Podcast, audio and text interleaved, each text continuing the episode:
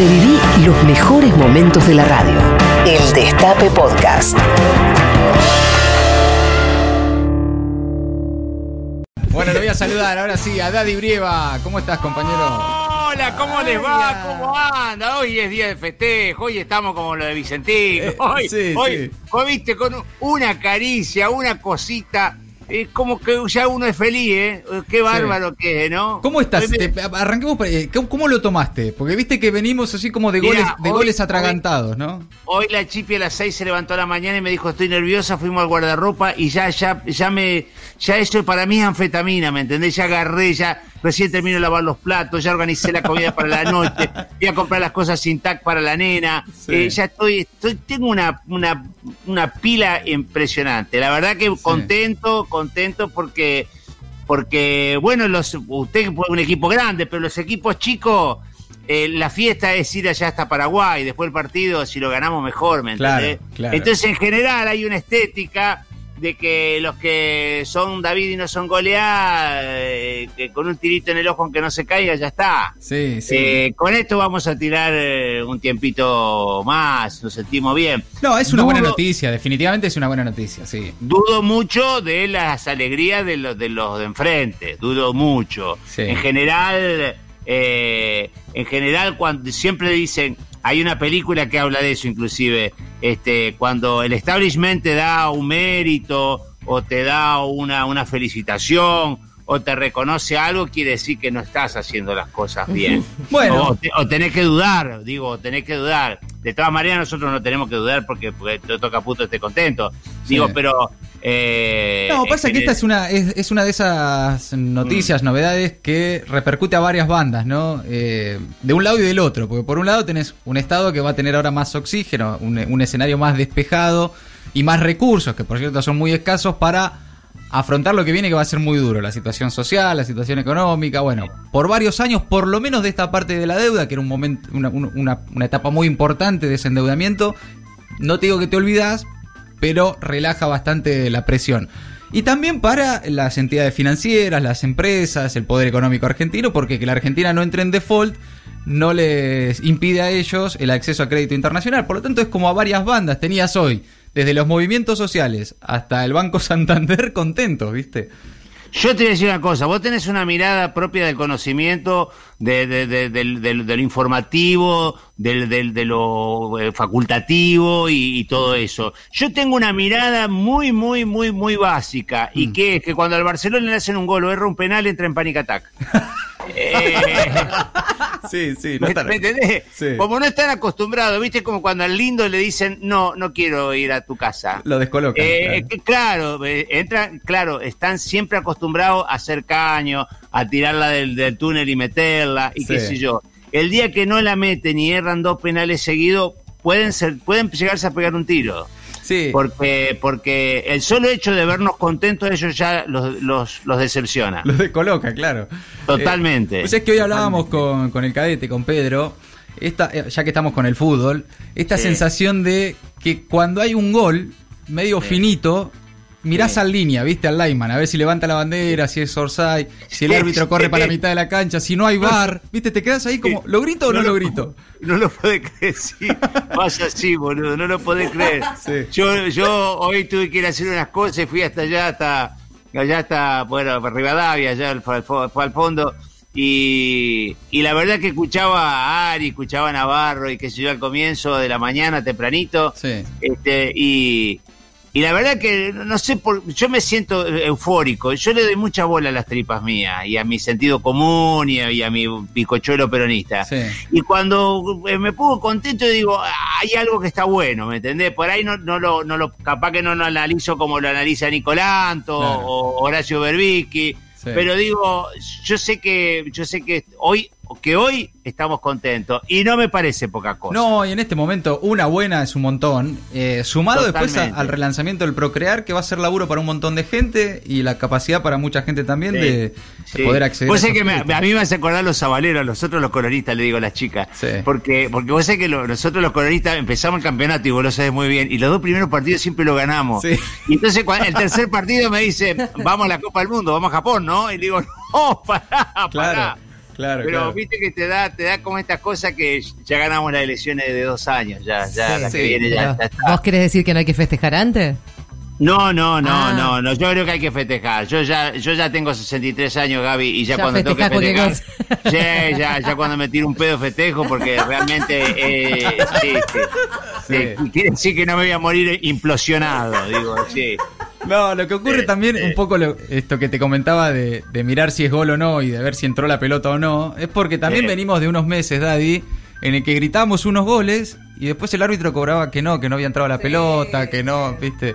Entonces estamos ahí también como, ¿será o no será? ¿Es, ¿Esta sí es buena o no es buena? ¿Van a dar marcha? Yo hoy decía, quédense quietos, donde están, en el lugar, no digan nada, no se muevan.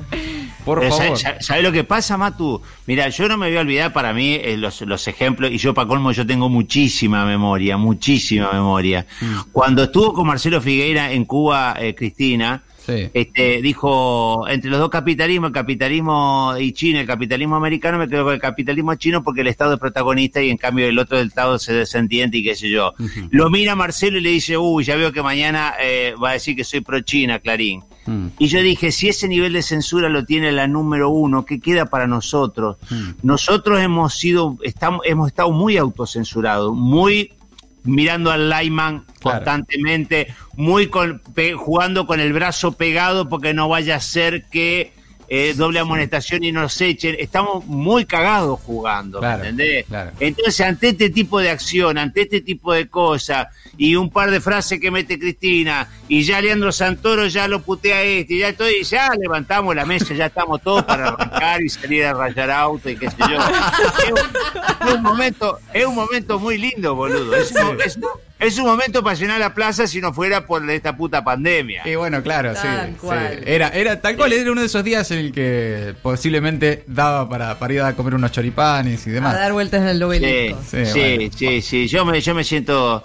la verdad que me siento contento, me, me, me- me siento, a mí me, a mí me gusta esta cosa de, de- de- de- de ser inoportuno. Yo creo que los artistas, los periodistas estamos acá para trabar el sistema, no para que Fopea no, no, no, no sobe los genitales, ni, ni adepa, ni todo eso, ¿viste? Sí, Este, sí. Así que me parece que vamos, vam- vamos bien, vamos, vamos tranquilos, no, no, no fuimos abruptos como, como yo eh, pretendía, pero fuimos más conciliadores y parece que el Mm. camino de Alberto es un camino este bu- bueno, de esa de la conciliación. Nosotros Sí. estábamos muy, muy como, como, como del Elisi con el, con el, el hombre K, ¿me entendés? Claro, claro, claro. Este, y bueno, vamos bien, parece que vamos bien. Total, Sí. habrá tiempo ya como para pararse arriba de la mesa. Para, Así- eso, sí, pa- sí. para eso vamos a estar. Para eso vamos a estar. hacía falta, además, ¿no? Me parece, en el espíritu. Sí. Hacía falta una. Un, Sí, un, sí, gritito, boludo. un gritito de gol.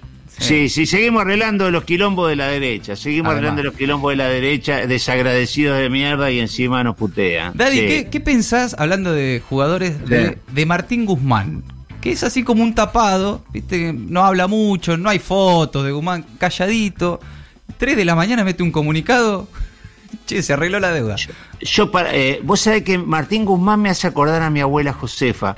Mi abuela Josefa tenía, A ver tenía cómo la, llegás a la abuela. mi, eh, abuela- ¿Cómo llega? mi ¿Cómo abuela- llega, por favor? Mi abuela, mi abuela Josefa era una chiquitita, enterró cuatro hijos, vivió guerra, vino de la guerra civil española, Mm. y ella miraba con sus cejitas blancas y su pelito motita blanco, chiquitita, muy chiquitita, peticita, y tenía una carita siempre sonriendo como si hubiese vivido en Disney.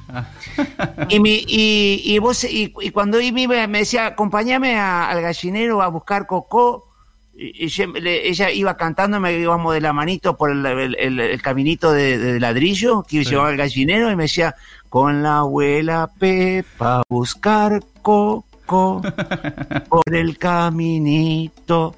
Y entraba el gallinero y empezaba a elegir una gallina, la agarraba del cogote y la cogoteaba y la dejaba ensangrentada, cagada y meada. Yo a los gritos, al el alambrado diciendo ¡Coco! ¡Coco! Y mi abuela era el asesino de Milwaukee, de Milwaukee.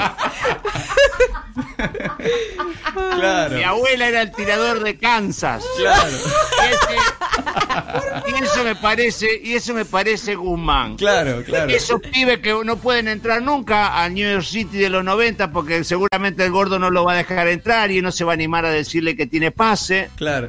Este, y va a hacer la cola y a capaz que no entre y se vaya a comer un sanguchito enfrente. Este, y cuando pueda te le, le mete una bomba a New York City. Eh, Claro, sí, Y sí. bueno, y está bueno, sí, está, está bueno. Y hay que tener bueno. un killer ahí en este momento, la verdad que hacía falta uno, Está bueno, uno eh, así. eh, eh, eh, está bueno, eh, siempre tuvimos este eh, tipos eh, que golpeaban la mesa y que ponían la pistola arriba de la mesa. Y se, se ve que Sí. estos muchachitos nuevos eh, eh, no, ah, tienen otra estética. Bienvenidos, si son así de, de guapos y de peleadores, bienvenidos. Pero realmente, la verdad, fuera de broma, eh, me, gusta. Creo que los padres de Guzmán se han sentido orgullosos de haber tenido, que tengan un pendejo como este que pelee, como alguna vez fue Axel Kicillof también a pelear afuera Mm. y nos sentimos todos orgullosos, ¿viste? Porque también eh, otro enano, ¿viste? Otro chiquitito, ¿viste? Que vos Sí. y, y- y son guapos, y bueno, la, la verdad que la verdad que estoy muy con, no sé si se me nota, pero Sí, estoy muy contento. Es notable, es notable y está estoy, bueno. estoy exultante. Está bueno, está bueno. Hay que permitirse también los momentos de alegría cuando se pueda. El Destape Podcast. Estamos en todos lados.